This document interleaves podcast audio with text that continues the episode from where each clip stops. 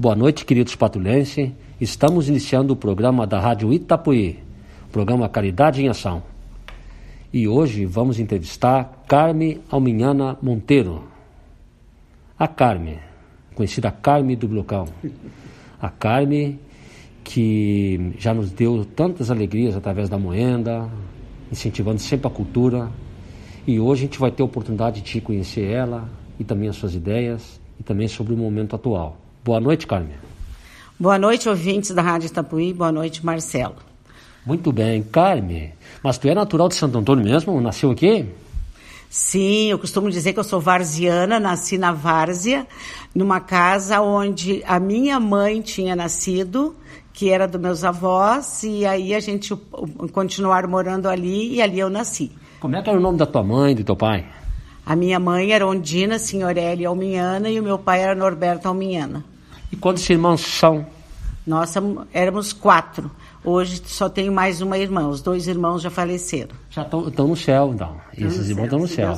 E para lá todos nós vamos. É, é isso é, é, verdade. Quando, infelizmente, a gente perdeu um muito novo, com 33 anos, e o outro faleceu agora não faz muito, muito ano, mais novo também, com 60 e poucos anos. Mas enquanto a gente está aqui, a gente tem que levantar a cabeça e ficar firme. E olhar para frente.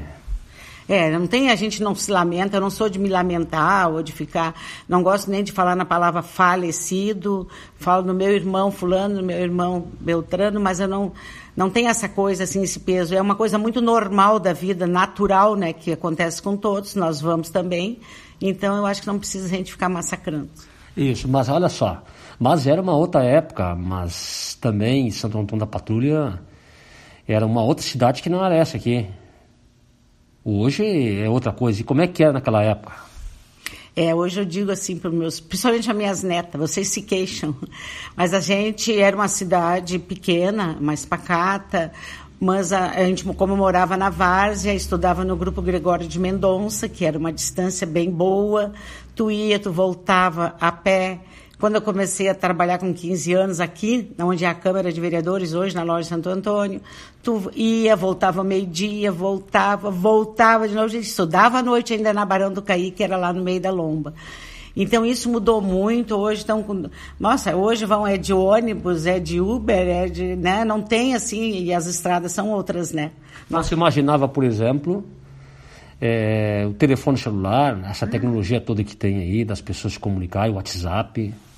Não, bem na verdade, lá na minha casa, até o, o telefone convencional, mas teve há muitos anos, muitos anos, depois eu, eu casada até que o pai teve o telefone convencional. E o celular, então, quando veio, né, veio, é, foi uma novidade que veio e não parou de mudar e está aí até hoje e cada vez vai ser mais, né? E quando é que tu começou a trabalhar? Eu comecei a trabalhar com 15 anos de idade. Eu, meu primeiro curso foi um, um curso de corte e costura, Aí comecei a trabalhar, eu, já, eu tinha 13 para 14 anos. Comecei a costurar, começaram a me trazer umas roupas de crianças pequenas, onde tinha as casas, que era feita à mão ainda. Não gostei. Não, não é isso que eu quero. Aí aprendi a bordar, ainda bordei um, um enxoval de uma noiva. E eu disse, mas não é isso, eu quero trabalhar. O meu pai tinha me colocado no Colégio Santa Teresinha para mim ser professora. E eu não queria. Eu não queria e foi, eu queria estudar na Barão do Caí. E foi, deu um jeito e saí, fui, consegui, tá, fui trabalhar à noite, fui estudar à noite e trabalhar de dia aqui na loja de Santo Antônio. Peguei de caixa e ali trabalhei quatro anos de caixa. A loja de Santo Antônio era uma loja enorme, né? Tinha muita movimentação. É, era uma loja de departamentos, né? De departamento de confecção, de feminino, masculino, tecidos, armarinhos, era uma loja, realmente foi a loja que nós tínhamos de, grande, né? Era ela e depois a Casa Verde. Mas a Santo Antônio era uma loja muito grande, muito boa. E aí depois uh, conheceu o Blocão?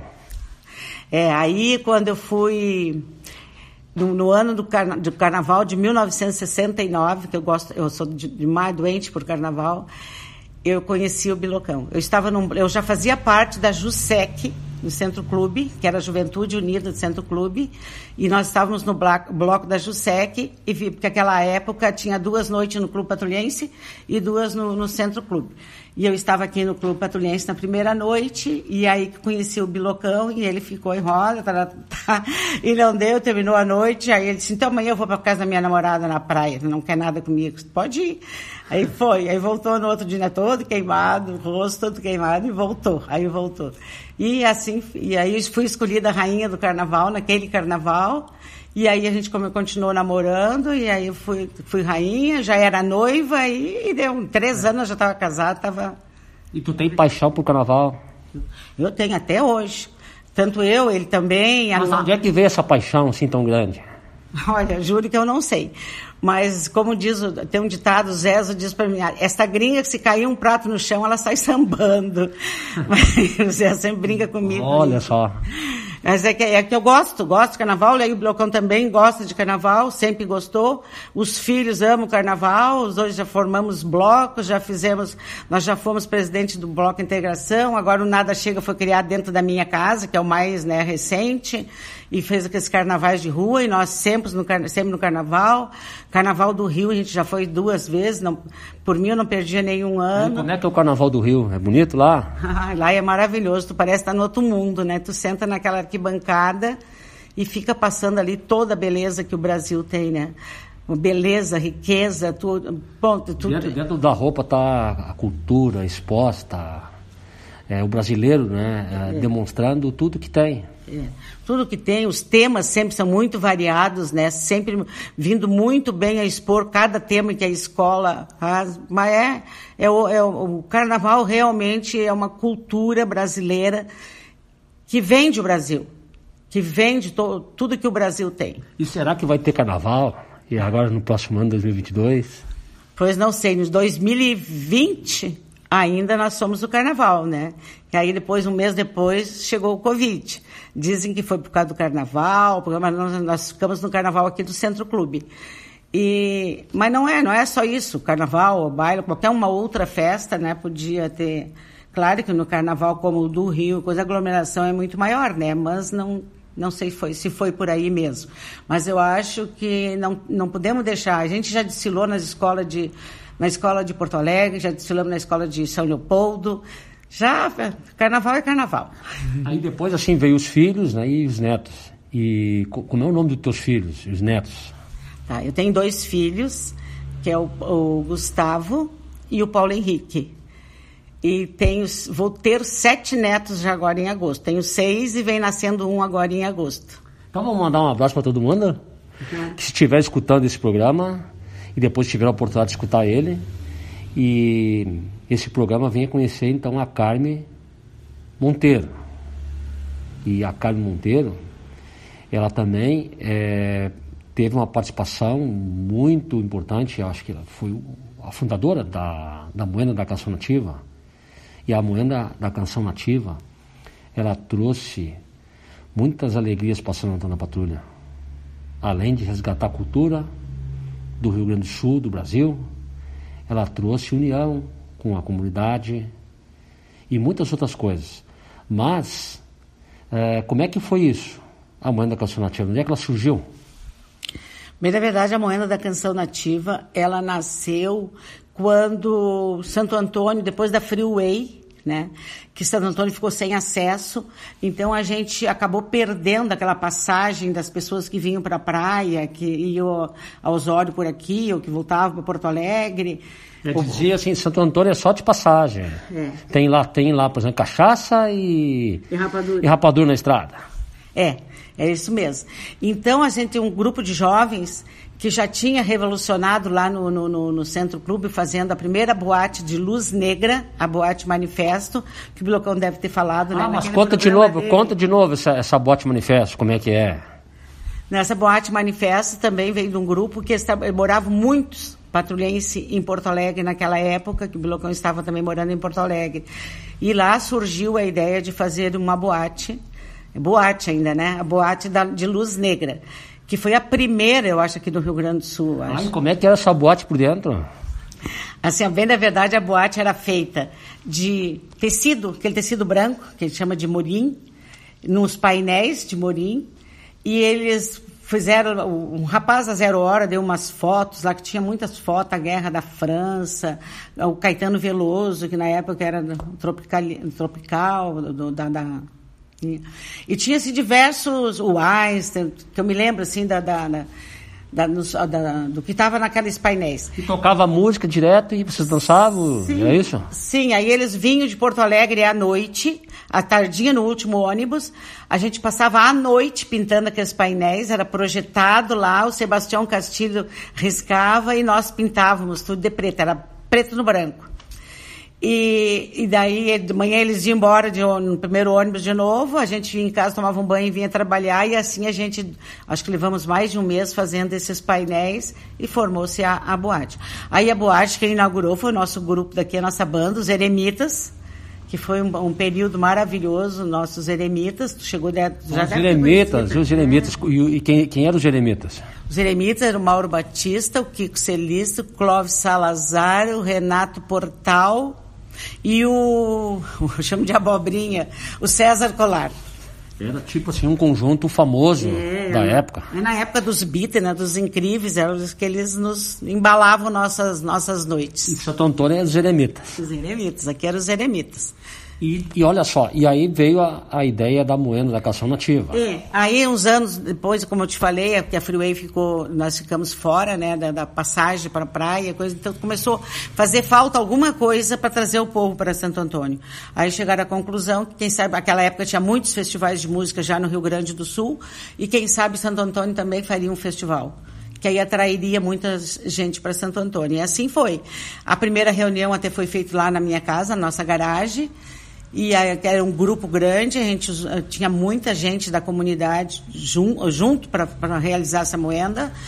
Aí foi formada uma associação, né? Porque a moenda é uma associação, ela não é feita pela prefeitura, né? E ela tem apoio, tem da prefeitura, mas ela não, não era realizada pela prefeitura.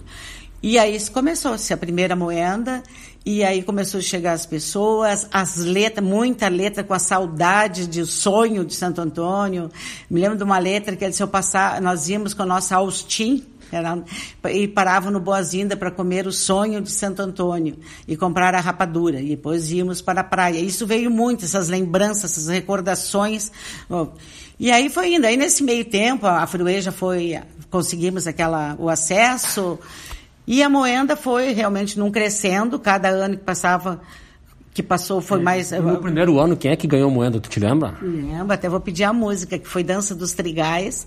É uma música do Sérgio Rojas, com a letra do Beto Barros, e quem cantou foi o Eraci Rocha. Ó, então vamos ah, aproveitar, vamos pedir essa música aí, depois a gente vai voltando com essa conversa maravilhosa que a gente está tendo aqui, sobre cultura, sobre a moenda, sobre Santo Antônio. Porque falar da moenda é falar sobre Santo Antônio. E a gente pede lá em Tambu antes rodar essa música aí. Vamos lá, Anderson?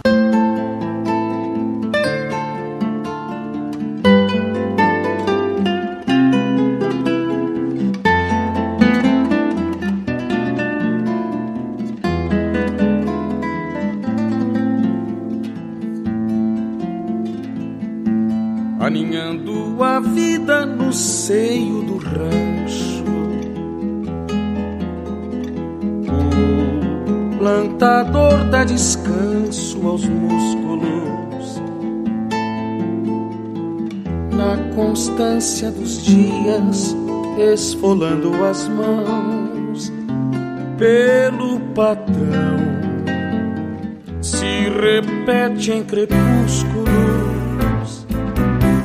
virando noite, lavouras e campos, com pirilampo, clareando o vento norte vim, sonhos infindos jaziam regados de lua e relento, virando noite, lavouras e campos. Com pirilampo, clareando o vento. Do norte vindo, sonhos infindos. Jaziam regados de lua e relento, o trigo dança cada safra, a luz da retina. De quem o plantou, embalando quimeras de agrade esperas, ficou nas estevas, nada lhe restou. O trigo dança a música safra,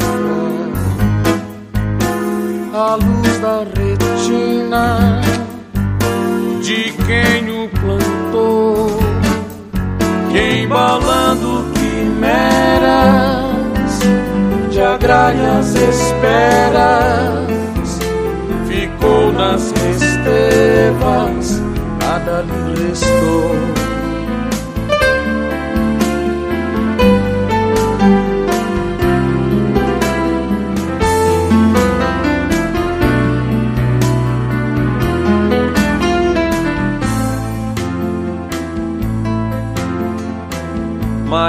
Ainda arriscamos a terra esperança. Velamos o tempo e vazamos suor. Vemos a vida ir e vir se esvaindo, vestindo as mãos de cal e de dor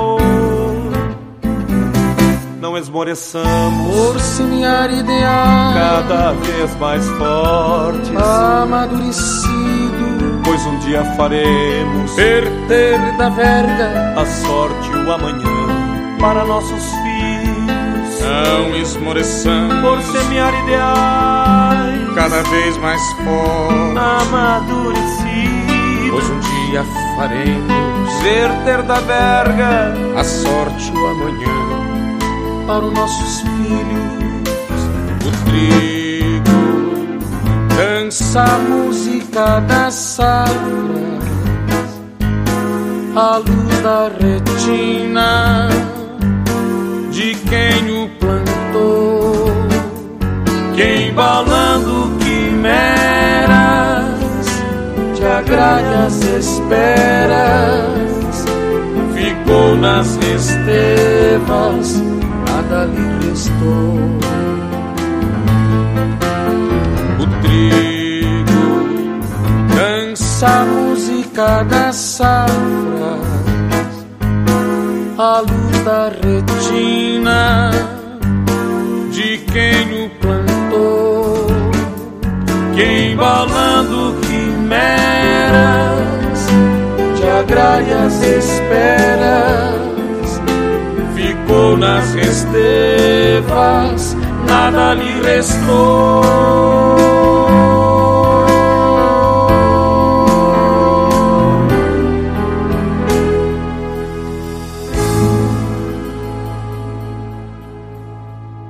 Voltamos ao programa da Rádio Itapuí, Caridade em Ação, e hoje entrevistando Car Carmen Alminhano Monteiro. Ela que está nos contando sobre a história da moeda da canção nativa. E aí, veio a primeira moeda, essa música maravilhosa que tocou agora. E aí a segunda moeda começou a melhorar mais e mais, e a terceira. Enfim, e é. como é que foi daí? É, e a moeda realmente nos primeiros anos, a gente até criou uma, uma, um prêmio para a música patrulhense, para a música litoral, a litorânea, a soriana, para resgatar esse nosso lado açoriano também. E, e, isso deu certo. Deu certo, aí vi na segunda, na terceira, vi aquela música lindíssima, Um Canto à Terra, que é um hino de Santo Antônio, que é do litoral. A ganhadora da quinta é Tropeiros do Divino, que é uma cultura açoriana que nós temos ainda até hoje, que muito, muito cultivada, até estava mais esquecida. Quando veio a música, voltaram a ter os tropeiros do Divino, foi muito, foi muito legal. E assim ela foi indo, foi indo até a nona moenda, ela fez um resgate maravilhoso. E tem os sete fuzilados também. Ah, tem os sete fuzilados, que é a ganhadora da, da sétima moenda. E os sete fuzilados, tem essa história de sete fuzilados, isso aí aconteceu mesmo ou é uma lenda? Pois, como quem é que sabe, né? Eu nasci, com meu, ah, me criei com meu pai contando essa história e que foi verdadeira, que era verdadeira e a gente tem como foi verdadeira. Agora, se realmente a gente é, mas, a, mas a, o, eles ganharam um túmulo muito bonito no cemitério, né? Tem um túmulo muito bonito agora com a estátua de um anjo, né? Porque realmente quando nós íamos no cemitério, pequenos, com o pai, a gente tinha que ir lá nos sete fuzilados acender uma vela para eles. Tinha essa cultura, sabe? E aí na Moenda fez esse resgate. E não é ali, os sete fuzilados não é ali no início do cemitério, ali que tem uma cruz? Não, é mais. Não, não é na cruz. É mais lá no fundo, onde começa a ficar largo ali o cemitério. Tu pode ver que tem um túmulo que tem um anjo. Hoje tem um anjo, que é o dos sete fuzilados. Olha só, eu, eu pensei que era naquela cruz ali. Não. E quantas orações eu fiz ali? Mas tá bom. É que aquela cruz, assim, eu sei que o meu pai, como o pai dele tinha sido enterrado em Porto Alegre, e ele então não ia até lá nos finados, ele ia e acendia uma vela para o pai dele naquela cruz. Eu imagino que é, sempre me falaram que é para isso, as pessoas que não estão enterradas aqui, que não têm condições de ir até o cemitério onde estão seus entes queridos, acende uma vela ali, reza ou põe flores. E já que a gente está conversando sobre isso aí, que a gente está te conhecendo também, esses pensamentos aí, o que está se passando para essa cabeça? E a noiva da Lagoa dos Barros? Será que, será que existe mesmo? Tu acredita nisso? Não, bem na verdade, a noiva, a história é verdadeira. Né, que ela foi morta pelo noivo e atirada na Lagoa dos Barros. Isso é verdadeiro. Inclusive, uns anos atrás, eu estava fazendo um curso em Porto Alegre de pintura acrílica em tela.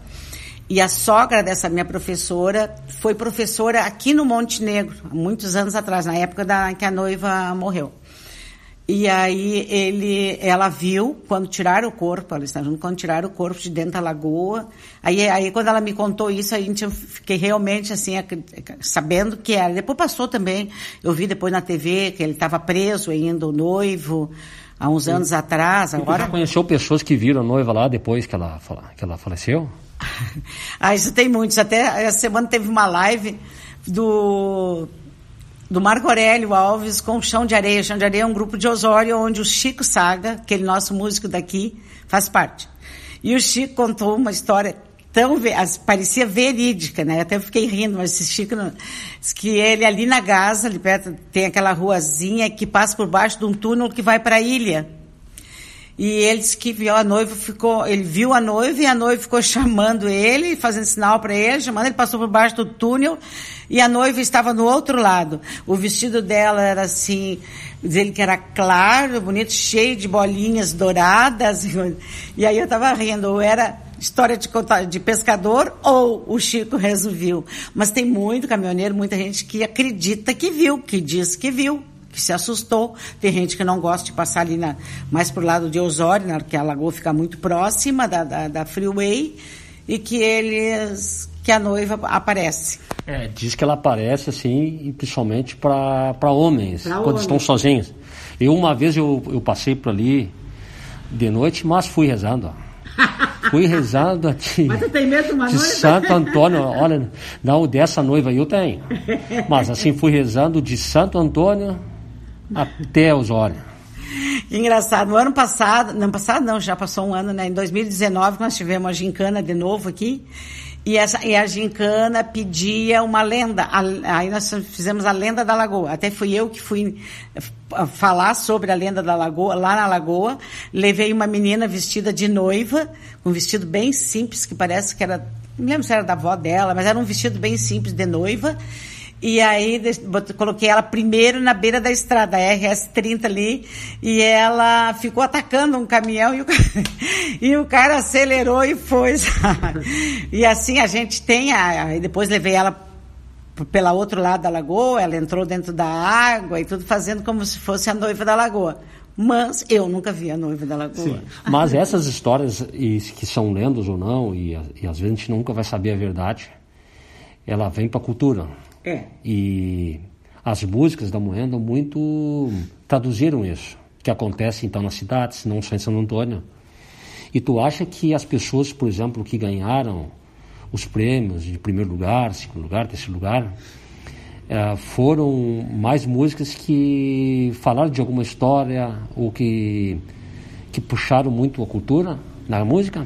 É, bem, na verdade, aquilo que eu digo, até, até a, as primeiras moedas, como a gente tinha essa premiação específica, então vinha mais, era mais premiado em cima. Tem uma música, o Canto à Terra, não sei se tu te lembra, que fala em todos, tudo que a cidade tem, que, que Santo Antônio tem, e, então, mas depois da nona em diante, Aí ela já começou a mudar, já começou a chegar muita gente fora do, do Rio Grande do Sul, gente do Brasil inteiro. E aí já começou a mudar o tipo de música, mas ela só foi não crescendo, né, a moenda. Claro que cada, cada ano que passa as coisas vão mudando, os gostos vão mudando, vão, vão, vão, vão vindo outras músicas, outras letras mais apuradas, mais do, atualizadas, né? E e a Moenda sempre foi não crescendo e a, a, população sempre abraçando a Moenda. A, a, Moenda tinha, claro, tinha uma diretoria, tinha um presidente. O Bilocão foi presidente até a nona Moenda, depois ele saiu para ser vice-prefeito. Aí eu assumi e fui até a vigésima quinta. Mas tudo, mas a, mas a, mas a, não, a gente não era sozinha. É que tem que ter um dirigente, mas era a comunidade que estava junto sempre. Tudo que a gente fazia, tudo que a gente precisava, a comunidade estava conosco. E será que a moeda vai voltar? Não, ela não parou, bem da verdade. Só que ela diminuiu bastante, mas ela não parou. Até porque o ano passado, com a pandemia, ela foi online. Esse ano a gente não sabe ainda se vai sair ou não. A gente não, não ouviu nada ainda. Mas se sair, vai sair online ainda, né? Porque não tem como colocar uh, público agora ainda, né? Sim. E aí, dentro dessa. toda essa movimentação da moeda e também realizando festas que onde envolveu Santo Antônio da Patrulha. Também trabalhava na, na gráfica, assistiu uma gráfica, não sei se tem ainda. Não. Não, bem na verdade, é, nós sempre tivemos a gráfica, desde que a gente casou. Eu, bem na verdade, quando eu saí da loja Santo Antônio, eu fui trabalhar na gráfica Hartmann, lá na Citangueira, na frente do Banrisul. E aí, antes de casar, o Bilocão aí acabou vindo de Porto Alegre. Nós já estávamos prontos para ir para Porto Alegre, casar e ir para Porto Alegre. Ele resolveu voltar para Santo Antônio e aí se comprou a gráfica do seu Arno Hartmann. Aí eu já entrei como móveis e utensílios na, na, na venda. E aí nós ficamos, tivemos 35 anos gráfica.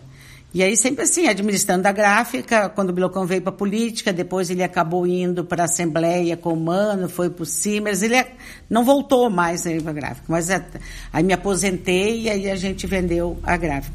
Mas dava, a gente realmente fazia tudo isso, e aí, nos últimos anos da Moenda ainda eu fui fazer a faculdade na Ubra, eu ia todo dia, bom, era uma correria, que faculdade mas, tu fazia? Eu fiz designer na Ubra.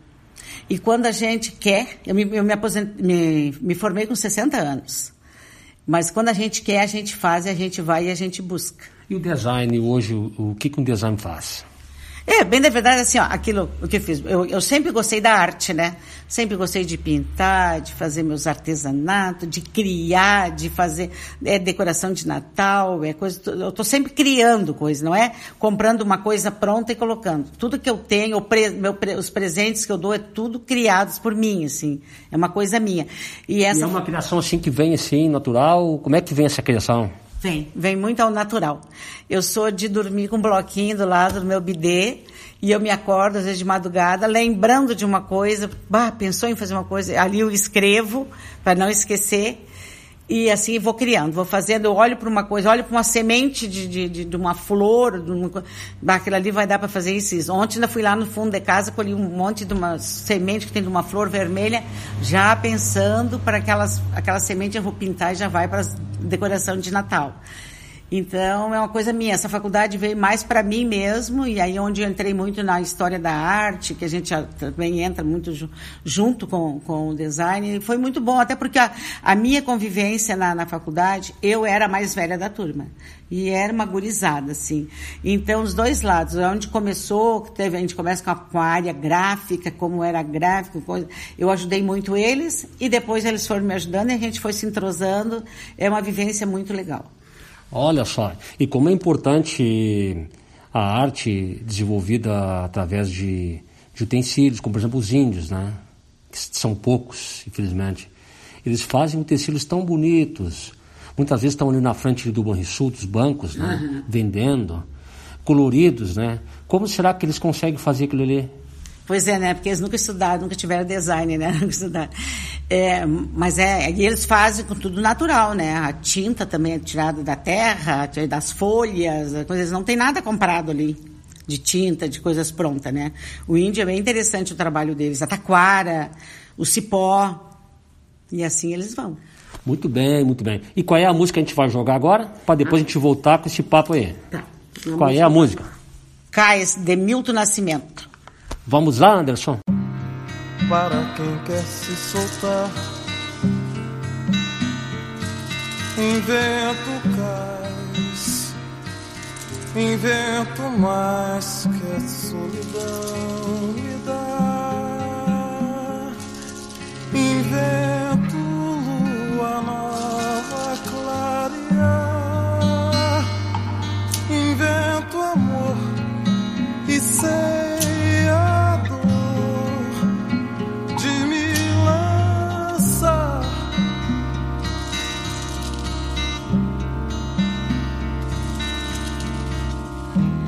Eu queria ser feliz. Invento o mar, invento em mim o sonhador.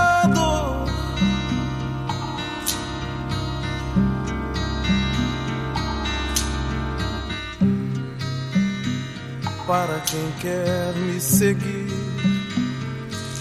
eu quero mais tem o caminho do que sempre quis. E um saber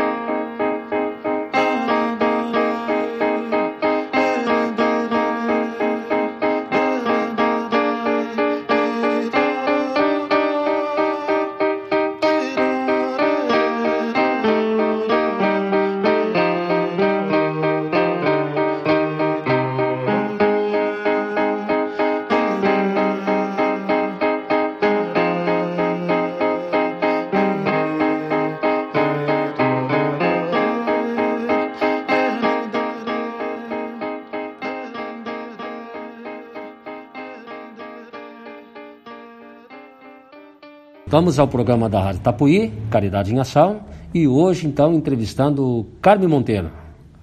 A Carme que está nos contando aqui várias histórias relacionadas à cultura, moenda, e aí também ela teve experiência, teve uma participação também na CISAP, que é uma associação super importante para Santo Antônio da Patrulha.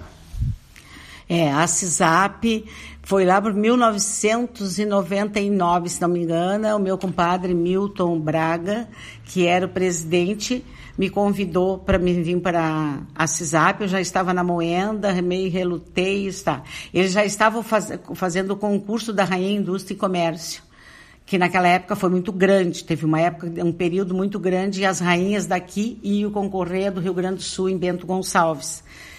E eles teriam, tinham feito uma no Clube Patrulhense, aí estavam fazendo uma outra no Centro Clube, onde ficava muito limitado, porque ia só o patrão da, da, da, empresa, que é o dono da empresa que colocou ela, e a família dela. A gente teve até uma garota verão em Santo Antônio. Sim, tive uma garota verão linda, a Janaína. E, infelizmente, ela veio a falecer, né, a Janaína. Ela está no céu. Está no, tá no céu, mas era uma, foi uma perda grande. E a, então aí o Milton queria que esse concurso tivesse mais, fosse mais amplo. Dessa. Então eu entrei nessa área aí do, da, da, social e comecei a fazer o concurso da Rainha dos Comércio no ginásio de esportes que aí levava a torcida. Ela tinha o direito de levar tantas da torcida, tant...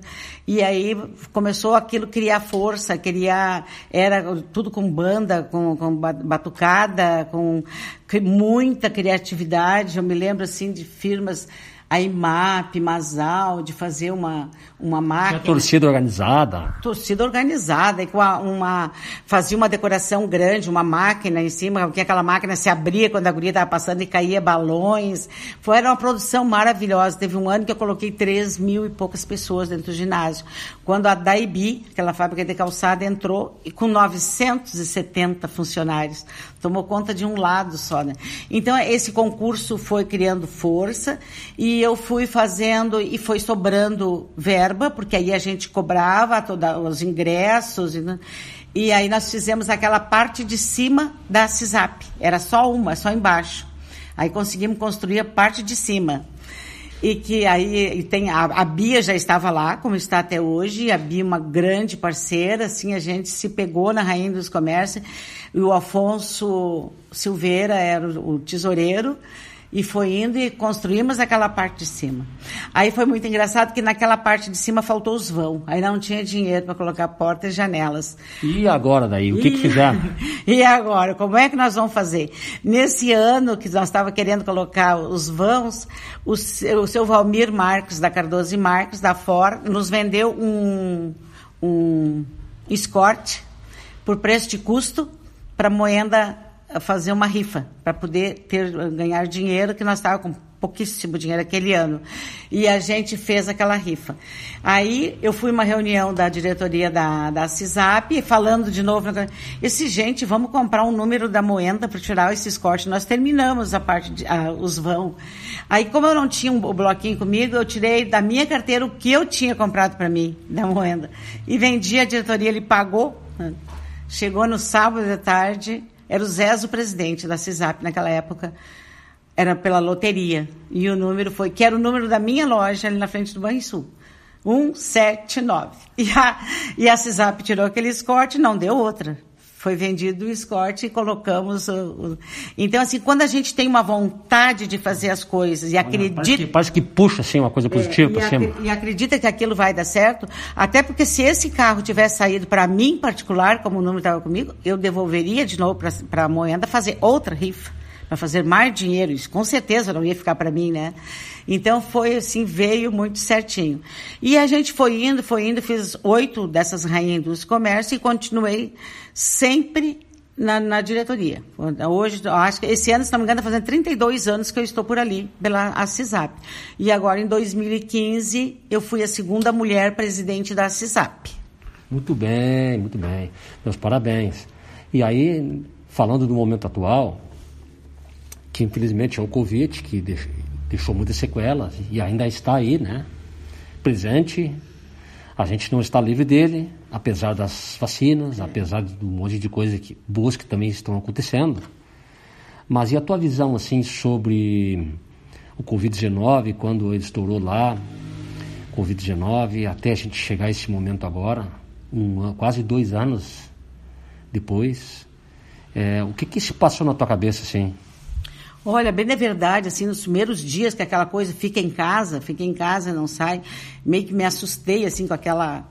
Porque a gente não estava acostumada, a gente nunca tinha passado por isso, né? Aí fiquei uns quatro dias por casa. Mas logo em seguida fui para a rua e deu nunca mais. Porque hoje eu ainda sou corretora de imóveis. Tipo né? assim, ah, eu vou para a rua eu vou enfrentar isso aí. É isso aí, mais ou menos isso. Mas, ah, mas ah, eu, meu filho que mora fora, o Paulinho, hoje está em Jundiaí, São Paulo. Claro, ele está mais longe e ele sabia que eu estava na rua e ficava todo dia pedindo para mim para dentro de casa. Tá, Paulinho, por que, que tu não para de trabalhar? E claro, ele trabalha, na, ele é gerente dos hotéis Ibis. Também deu um problema muito grande com o hotel, né? E ele ficou fechado também uns meses e coisa. Mas não, eu, eu sempre dizia assim, ó, a mãe se cuida dentro do possível, com a máscara, passando álcool gel, coisa, mas não adianta ficar dentro de casa esperando que o Covid chegue aqui ou que eu saia daqui, não estou acostumada, chego num, num qualquer um, um local e já eu pego esse Covid. A mãe não, não tem medo, pode ficar tranquilo que a mãe está na rua, mas tu vai. Fica... Aí quando eu fui candidata a vereadora, ele dizia, vai para casa, mãe, o Covid gosta de pessoa estressada. Tá, tá, tá. Paulinho, te acalma, a mãe vai até o fim, não tem problema, estou me cuidando. Pode... Aí terminou a eleição, quatro dias depois me deu Covid. Ah, tu pegou Covid? É? Eu tive. Mas e aí, como é que, como é que foi a tua cabeça? Ah, não, é assim, ó. É claro, tu, tu, tu, te sente como é que tu tá, né? Eu vi que eu tava com Covid, porque eu tava com dor de garganta, com dor de cabeça muito forte, eram os sintomas que todos estavam tendo. Aí fiz o teste, aí não deu outro. E esse meu filho nem ficou sabendo. O Guto ficou sabendo, o Guto, inclusive foi eu ganhei de presente de aniversário esse Covid, né? Aí na véspera nós tínhamos jantado em Porto Alegre com o Guto, nós tínhamos se abraçado, e ele disse, agora eu te abracei. agora aguenta e espera, se tiver que dar. Porque, bem na verdade, Marcelo, assim, ó, eu não, eu não, nunca fui de fugir de uma gripe, de não chegar perto da pessoa. Se tiver que dar, tem que dar. O, nem... o Bilocão também teve Covid? Não, nem o Covid gostou dele. Ele que ficou comigo em casa, tudo, e não, não pegou. Foi só eu da minha família. Ah, de repente estava com a imunidade baixa. É, porque muito, Realmente a gente fica muito estressado, uma campanha política, mas eu tinha o outro lado que eu acho que ajudou muito, que é a vitamina D, que dizem que a gente tem que estar bem, e estou caminhando no sol quantos meses andando. Eu acho que eu estava bem na vitamina D. Passei todos, tu, tudo ruim, muito ruim, mas dentro do normal, não fui para o hospital nem nada. Mas sempre acreditando, não, amanhã eu estou melhor, amanhã eu estou melhor, amanhã vinha outra coisa, amanhã, depois de amanhã vinha outra coisa mas passou, já tive o Covid. E não é, estou vacinada hoje, mas também a gente não tem segurança, né? Sim. Igual. E já que tu comentou que tu foi candidata a vereadora, e a gente sabe disso, e por que que tu quis ser candidata e, e a proposta também que tu tinha para se tu te elegesse? É, bem na verdade, assim, eu vou te confessar, como, como, como eu sempre disse, eu não tinha aquela vontade, assim, de ser a vereadora, sabe? Porque mas o partido precisava, o partido tem a cota de mulher que eu acho que tem que acabar. Não tem cabimento ter que ter cota de mulher, né? A mulher vai porque quer ou porque se acha que pode, né? Que pode ser. Mas tudo bem. Aí o partido ficou, não, o Rodrigo me ajeitou muito. Tá, vou, Rodrigo, vou, vou fazer. Claro, não me elegi e não é por isso assim. Eu, e hoje, como eu estou com esse cargo aqui de diretora de cultura e turismo, eu acho que é para mim. Que é uma coisa que tu gosta de fazer. Aqui onde eu estou, eu faço. O que eu quero fazer, eu penso. Ah, é, é, claro que na, na, na, no público é tudo muito moroso, né? Muita coisa, mas eu sei o que, que eu gostaria de fazer. E o vereador é um pouco diferente, né? O, o vereador fica sendo muito cobrado e ele fica. O, o vereador que não é a administração não é a mesma do, do, partido dele, também já fica prejudicado, que não seria meu caso, mas tudo. Mas eu acho que é, é bem mais complicado. Eu acho que aonde eu estou, mas eu ajudei o partido, eu fui e conseguimos é. aí eleger o nosso. Eu estou aqui na sala dela e realmente sim é um lugar bem agradável e tem ali um cesto ali, é aquele ali. Eu acho que é bem indígena, aquele cesto que está ali em cima. Ah, sim, aquele ali é um trançado indígena de Taquarinha, né? E aqui, porque eu coloquei a minha sala aqui dentro da biblioteca, porque a secretaria mesmo é em cima, tem uma escada ali horrível e sem visibilidade, né? É, e na biblioteca aqui, eu vi que tem ali um mapa bem interessante da origem de Santo Antônio da Patrulha. Ah, ali na entrada, né, da, do, que é do Raízes, né? Ali mostra todo o que foi feito do Raízes, dos filhos de Santo Antônio, os netos, bisnetos de Santo Antônio, que está por esse Rio Grande do Sul afora, né? Muito bem, mas agora mais uma música e a gente vai voltar depois com mais conversa. E qual é a música que a gente tá. vai escutar agora? Tá. Água de Março, Vinícius de Moraes e Tom Jobim. Muito bem, vamos lá, Anderson.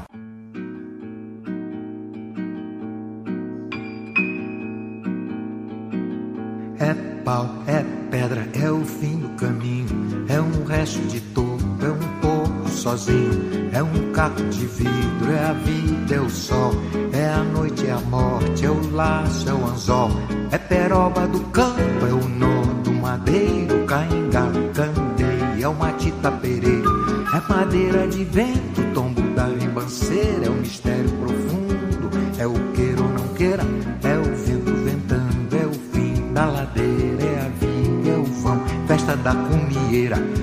É a chuva chovendo, é conversa ribeira das águas de março. É o fim da canseira, é o pé, é o chão, é a marcha estradeira. Passarinho na mão, pedra de atiradeira. Uma ave no céu, uma ave no chão. É um regato, é uma fonte, é um pedaço de pão. É o fundo do poço, é o fim do caminho. No rosto, desgosto, é um pouco sozinho é um estrepe, é um prego, é uma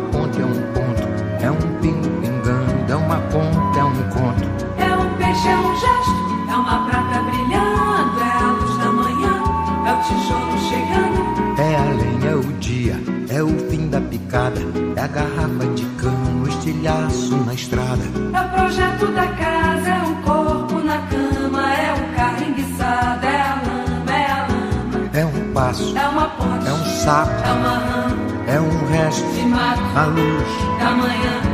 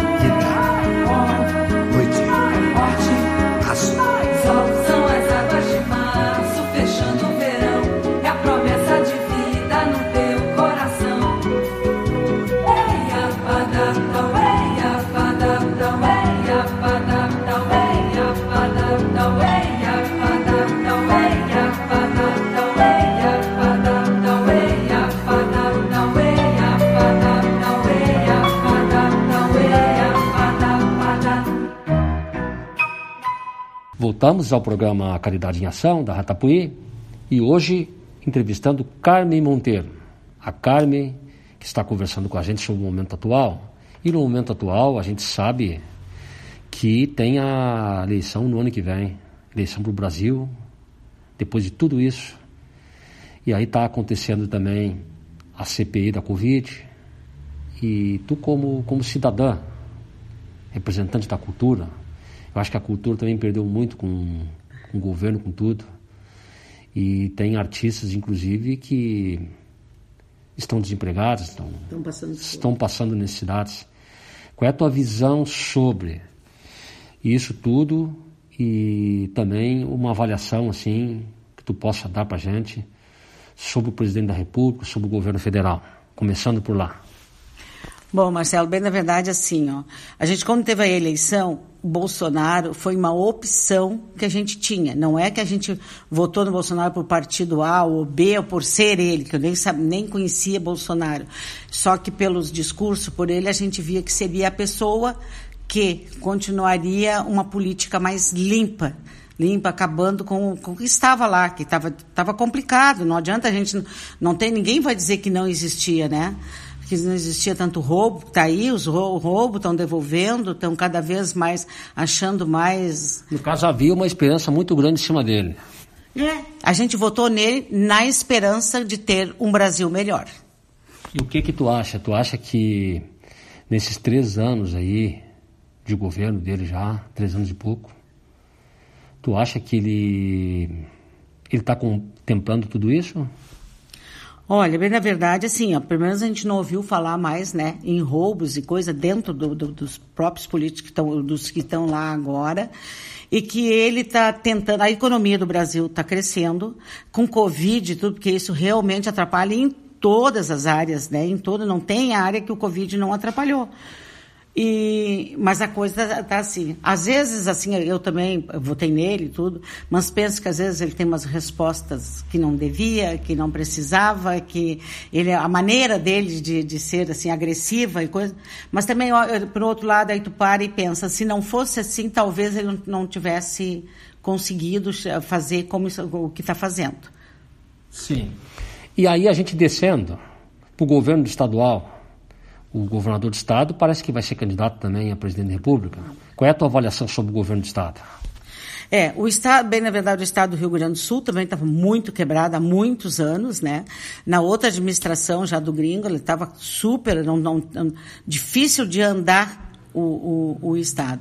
Agora, agora como eles estão privatizando a CE, agora vão privatizar parece que mais uma, uma área, que isso tem gente contra, mas eu acho que é o jeito do, do, do estado começar a sair da crise que está. Ele é um cara que articula bem, que também talvez puder, claro, tem, a gente sempre acha os, os, o- os pós e contra, né? Assim, a- o que está fazendo de bom, de ruim, mas acho que se tu equilibrar bem, ele está tentando fazer um, um- Os salários não estão mais atrasados. não, não tem mais nada atrasado do salário. É por isso que eu digo assim, ele está mantendo, mas o, o Rio Grande ainda tem muito que crescer, muito para sair da, da crise. E ele, fora daqui, ele tá- pelo que eu imagino, ele está, é, imagino não, pelo que eu sei, ele está muito bem, principalmente em São Paulo. Ele está sendo visto com outros olhos. Com os, aqui, ele, ele, a pesquisa, ele deixou ele abaixo, muito baixo. Mas esse meu, o Paulinho, que mora em São Paulo, ele disse que lá ele está sendo muito comentado. É um governador novo, seria um presidente novo, um presidente que articula bem, que fala bem, que tem e que mostra ter vontade. Agora as coisas, porque o político é assim, ó, a gente sempre vê, como qualquer, né, qualquer outra coisa que a gente vai fazer, a gente tem vontade sempre de acertar, eu imagino, né? E, mas às vezes não dá. Então acho que ele tem essa, essa garra, essa vontade. Vamos ver o que, que vai acontecer. E para os próximos governantes, então, no ano que vem, na eleição do ano que vem, o que que tu espera que eles façam para a cultura? É, bem na verdade a cultura depois que se criou essas leis do incentivo, ela vem se mantendo, né? Com captando ICM, captando imposto de renda, que é, que é federal e coisa, vem se mantendo. Agora, com o Covid, não adiantou nessa, não adianta lei, não adianta nada, porque eles não têm aonde se apresentar, né? Estão vivendo de live, alguém ajudando, e tem muita gente passando, passando problema mesmo. Esses auxílio emergencial têm ajudado um pouquinho. Agora o governo do estado largou um outro auxílio emergencial que se vai começar a trabalhar daqui, um, daqui uns dias, então, para ir ajudando, não é para ir, para ir vivendo, né? Mas, Mas, na verdade, tem grandes artistas que hoje estão desempregados. Não, muito. Como artista, está todo mundo desempregado, né? Bem da verdade. Eles fazem, é que eu digo, fazem uma live, faz, gravam uma música, roda no, no mas é, ganha o direito autoral, mas é coisa muito, muito pequena para quem estava vivendo disso. É muito complicado. E a gente espera, claro que eles sempre têm que olhar muito bem para a cultura e o turismo, que é o que move, né? O turismo move uma cidade, move um estado, move, e, a, e a cultura tem que andar junto. Muito bem. E, e o governo municipal? Eu sei que tu está dentro do governo, mas e uma avaliação tua sobre o prefeito, sobre os, os vereadores, né, que também estão aí e que estão trabalhando hoje? É, sobre o nosso prefeito, ah, eu digo assim, ó, se tem um jovem que se propôs a ser prefeito, a comandar uma cidade, a gente tem mais é que apoiar e estar junto e fazer com que ele desenvolva realmente o que ele pensa em fazer. Não é que não estou queimando nenhuma administração, nem um prefeito, até porque eu sempre me dei muito, me dou bem com tanto com um quanto com o outro. Eu sei, é como eu disse, todos eles entram com muita boa vontade de acertar, porque ninguém vai entrar num local desse para errar, né? Pensando em errar, quer acertar, quer fazer, mas nem sempre dá. E o Rodrigo veio com uma cabeça jovem, com um vice jovem. Os dois não têm horário, eles não têm, eles têm, eles estão disponíveis sempre. E estão andando. E, a, e fez, com essa votação que ele fez, a comunidade está com ele. Então, cada lugar que ele vai arrumar uma estrada, vai arrumar um bueiro, vai, tem alguém da comunidade ajudando, ou ajudando, ou, pag, ou trazendo, ou pagando material, ou simplesmente ajudando ali a fazer. Então, estão pegando todo mundo junto. A gente está sentindo é, é, é, é, entidades a, a, pegando a doação das praças, Ali na praça do hospital já, já é do, do, dos adventistas ali da, da igreja adventista, estão deixando a praça maravilhosa. E eu acho que é assim, que se cada um morador, se cada uma pessoa da comunidade fizesse a sua parte pudesse ajudar um pouquinho que é público e olhar para o que é público, cuidar do que é público, nós estaríamos bem melhor. Olha só, muito bem, muito bem. E agora então vamos mais uma música, depois a gente volta aí. Qual é a música que a gente vai rodar agora? Ah, e agora então nós vamos rodar Tocando em Frente, Almir Sater e Renato Teixeira. Vamos lá, Anderson. Ando devagar porque já tive pressa, levo esse sorriso porque já chorei demais. Hoje me sinto mais forte, mais feliz, quem sabe? Só levo a certeza de que muito pouco eu sei eu nada sei. Conhecer as manhas e as manhãs, o sabor das massas e das maçãs. É preciso amor para poder pulsar, é preciso paz para poder sorrir, é preciso a chuva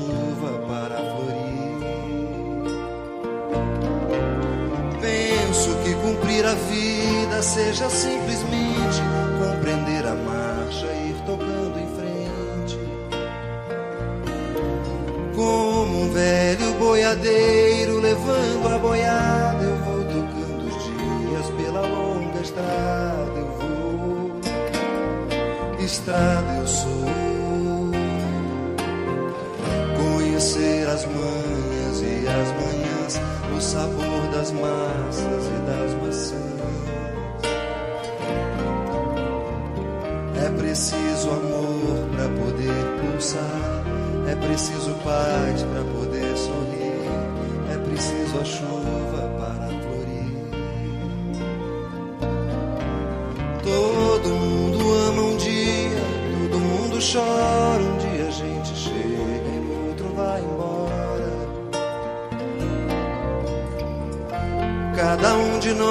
compõe a sua história, cada ser em si carrega o dom de ser capaz e ser feliz. Conhecer as manhas e as manhãs, o sabor das massas e das maçãs. É preciso amor para poder pulsar, é preciso paz para poder sorrir,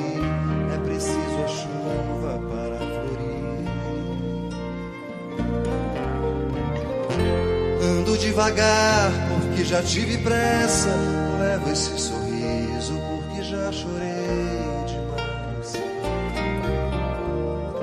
Cada um de nós compõe a sua história, cada ser em si carrega o dom de ser capaz e ser feliz.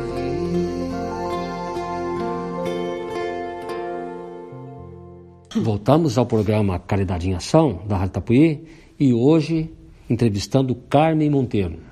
A Carmen que agora vai falar para nós sobre o que ela pensa sobre solidariedade, caridade, ajuda ao próximo e espiritualidade. E aí, Carmen, no momento que a gente está vivendo hoje, mais do que nunca há necessidade iminente de ajuda ao próximo, das pessoas, as pessoas serem mais solidárias umas com as outras? Não, sim, com certeza, né, Marcela? Até no início dessa. Porque eu sempre fui de ajudar as pessoas. Assim, eu, eu, eu, nasci numa casa que o meu pai trabalhava fora. Ele. Chegava em casa, nós era uma chácara que nós morávamos, ele plantava todo tipo de verdura, ele colhia todo tipo de fruta, ele Não faltava nada em casa. Graças a Deus nunca faltou nada. Ele criava porco, ele criava vaca e os quatro filhos sempre ajudando, cada um tinha a sua tarefa. E ele, ele chegava em casa, às vezes já era escuro e ele estava lá terminando. Aquilo ali tudo era colhido e nós tínhamos que sair distribuindo para os vizinhos, sabe? Nós morávamos, a nossa a chácara do pai vinha até o presídio, ele da várzea até o presídio. E pegava ali o beco, que chamava do beco do Rei Uno, né? Que chama, o primeiro era, o Rei Uno. E depois que ainda tinha o apelido de Beco do La Saça, É, depois, hoje é o- hoje o bairro- é Madre o Teresa. bairro Madre Teresa. Um, é, um grande bairro que está ali hoje. Ontem ainda estava comentando isso. A mudança de quando eu morava ali, que o lixão era ali, que... Bom, tinha muita pobreza ali.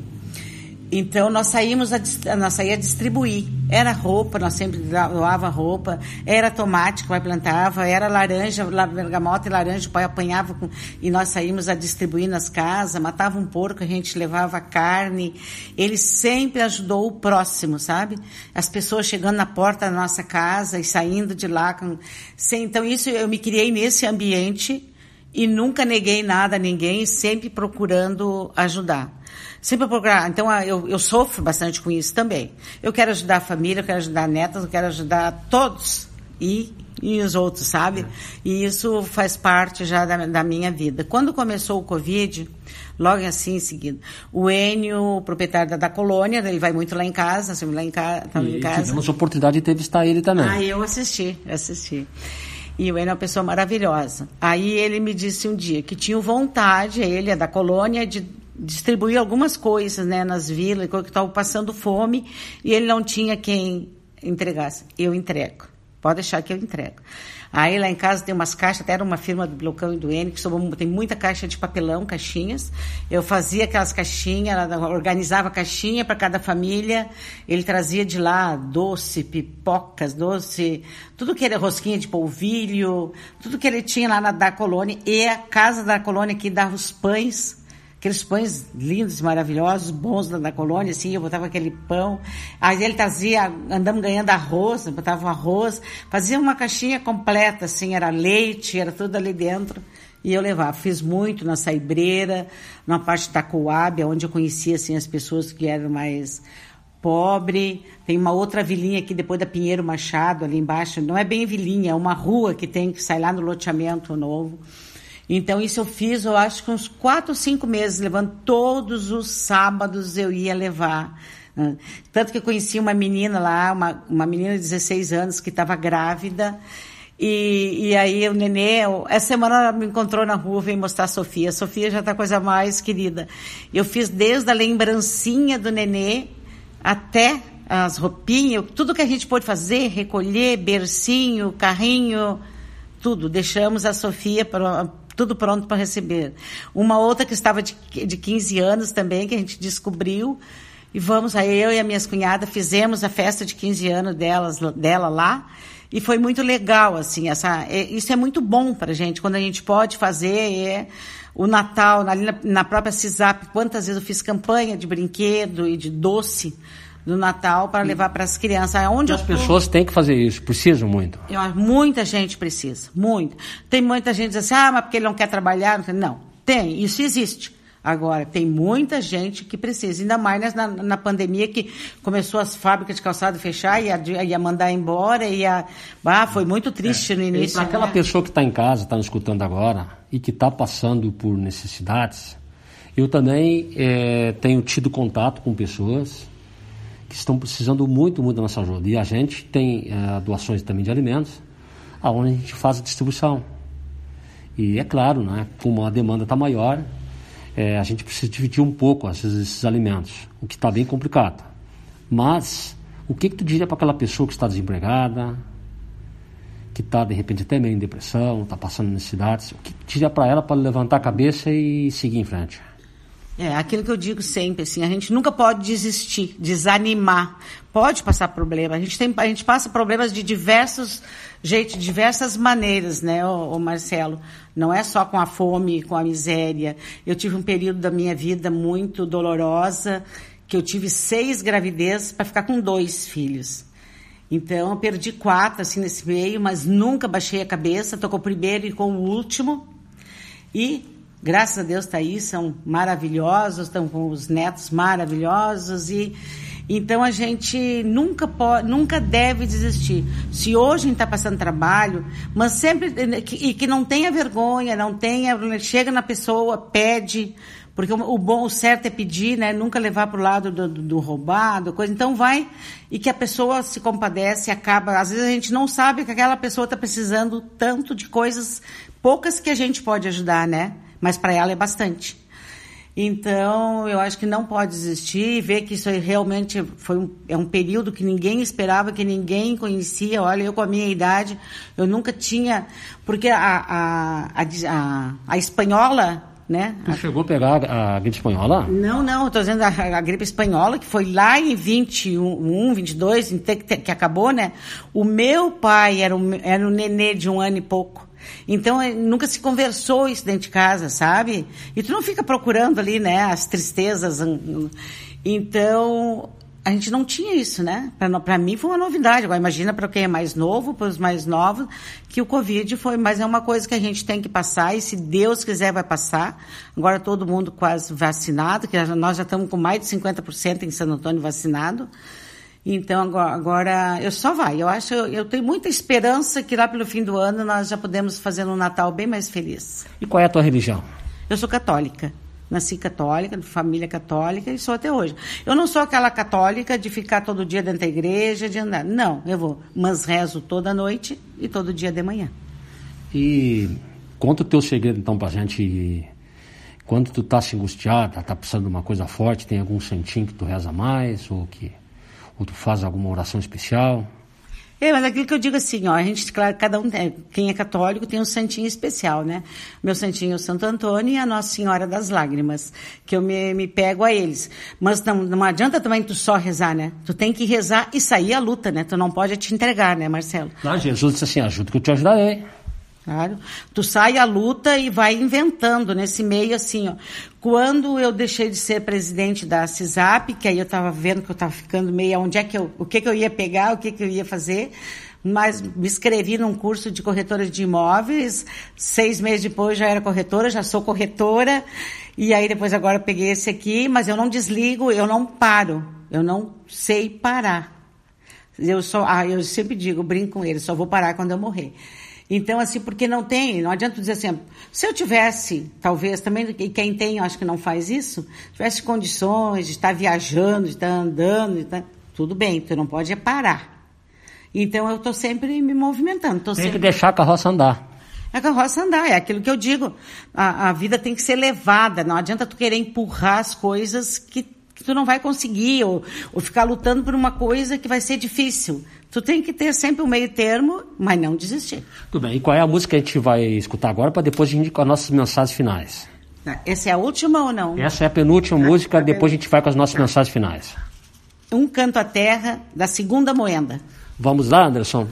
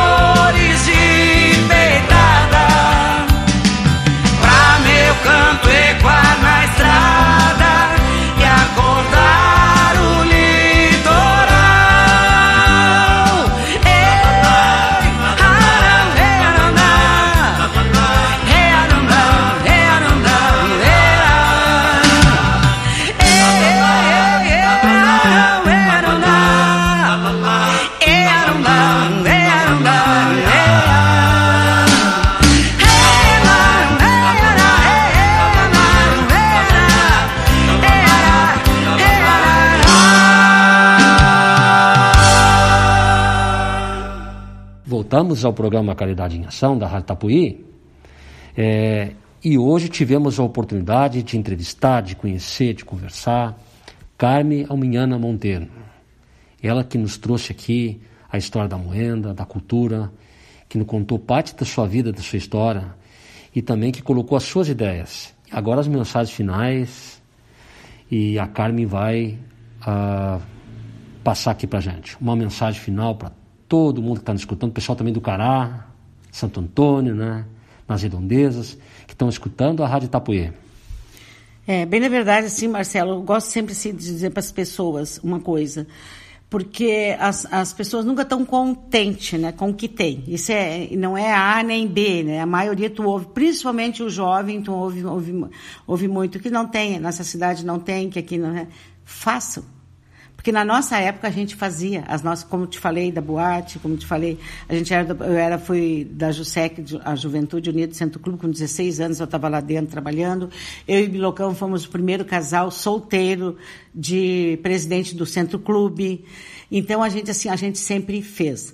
Mas não é só a diversão. Eu acho que a pessoa tem que enxergar a nossa cidade com um outro olhar que ela é bonita, que ela é grande, que ela está desenvolvendo muito Santo Antônio. Ela tá, a gente está vendo aí, não, não, não, não, não dá para esconder, né, os tamanhos dos loteamentos, dos condomínios, o que está tá saindo nessa cidade. Abre um, um, um loteamento hoje, amanhã está coberta de casa e assim vai. Nós temos aqui a FURG, a FURG, olha, é pouquíssimas cidades que têm uma universidade federal. E que eu acho que nós temos que dar mais valor para a FURG também. Porque ainda vejo muita gente pegando um ônibus, saindo daqui e fazendo a faculdade fora.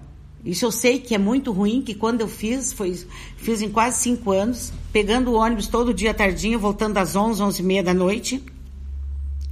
E tem que sair, tu perder um tempo, perder uma hora, uma hora e meia para ir, outra para voltar e, e podendo estar aqui. E que, que olhe os, os cursos que tem na FURG também com outro olhar. Eles têm muito a engenharia nossa de alimentos, agora está para vir o direito.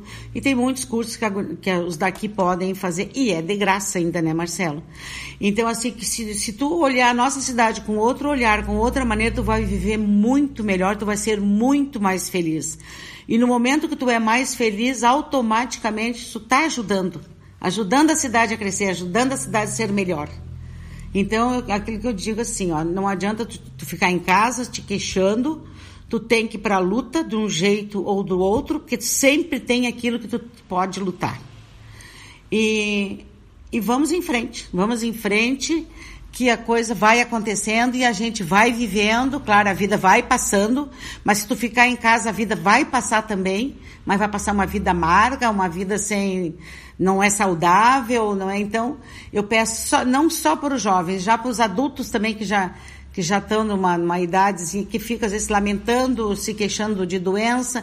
Todos nós temos algum problema, né? Tu pensa que eu já não tenho quantos problemas com essa idade, coisa. Mas não diz, não, não diz isso, não deixo. A gente, é, a gente vai, porque se tu te entregar e tu vai adoecer mesmo. Então, eu quero deixar assim que você deixar uma, uma uma mensagem de que vamos lutar sempre e lutando nós vamos vencer. Olha só, vamos lutar sempre e lutando nós vamos vencer. Que mensagem bonita, que bom, que bom. Então, antes, antes da gente rezar o nosso Pai Nosso, antes dela pedir mais uma música, que vai agora no final do programa, eu também quero deixar uma breve mensagem usando as palavras dela. E ela retrata muito bem quando ela diz que a gente olhar a cidade com outros olhos e eu vou acrescentar olhar o ser humano com outros ah, olhos. Ah, sim, com certeza. Porque com certeza, o ser humano é que faz a cidade, é o ser humano é que faz. Então, sempre ah, critica um político, critica uma professora, critica. Não, ninguém, é aquilo que eu disse desde o começo, ninguém está ali para fazer as coisas erradas. Eles tentam fazer, as pessoas estão. Quem sabe a gente ajudando, eles podem melhorar se tu achar que, que não está bom, né? Então não é falando, não é se queixando que a gente vai melhorar. Sim, e olhar também o ser humano, perdoando ele e de repente vendo ele de uma forma diferente, sem julgamentos, tentar compreender, já que aconteceu essa pandemia, é, se entender, buscar mais união dentro dos grupos, dentro da sociedade, e aí obviamente, nós vamos ter um, uma cidade mais unida, melhor em todos os sentidos. Então essa seria a minha mensagem, complementando a mensagem da Carmen. E então antes da gente rezar o nosso Pai Nosso, Carmen, qual é a música que tu vai pedir agora no fim? A música, até foi a música que eu usei na minha formatura. Deixe, deixa a vida me levar, Zeca Pagodinho. Deixa a vida me levar, Zeca Pagodinho, antes, não esquece aí. E aí então vamos rezar um Pai Nosso e vamos uh, dedicar esse Pai Nosso para o mundo todo. Eu sei que não pega a rádio lá, mas o nosso Pai Nosso vai. Mas a nossa intenção vai. vai. Boa noite e fiquem todos com Deus. Pai nosso que Pai estás no céu, no céu santificado, santificado seja o vosso nome, venha a nós o vosso reino, seja feita a vossa vontade, assim na terra como no céu. O pão nosso de cada dia nos dai hoje, perdoai as nossas ofensas, assim como nós perdoamos a quem nos tem ofendido, e não nos deixeis cair em tentação, mas livrai-nos do mal. Amém.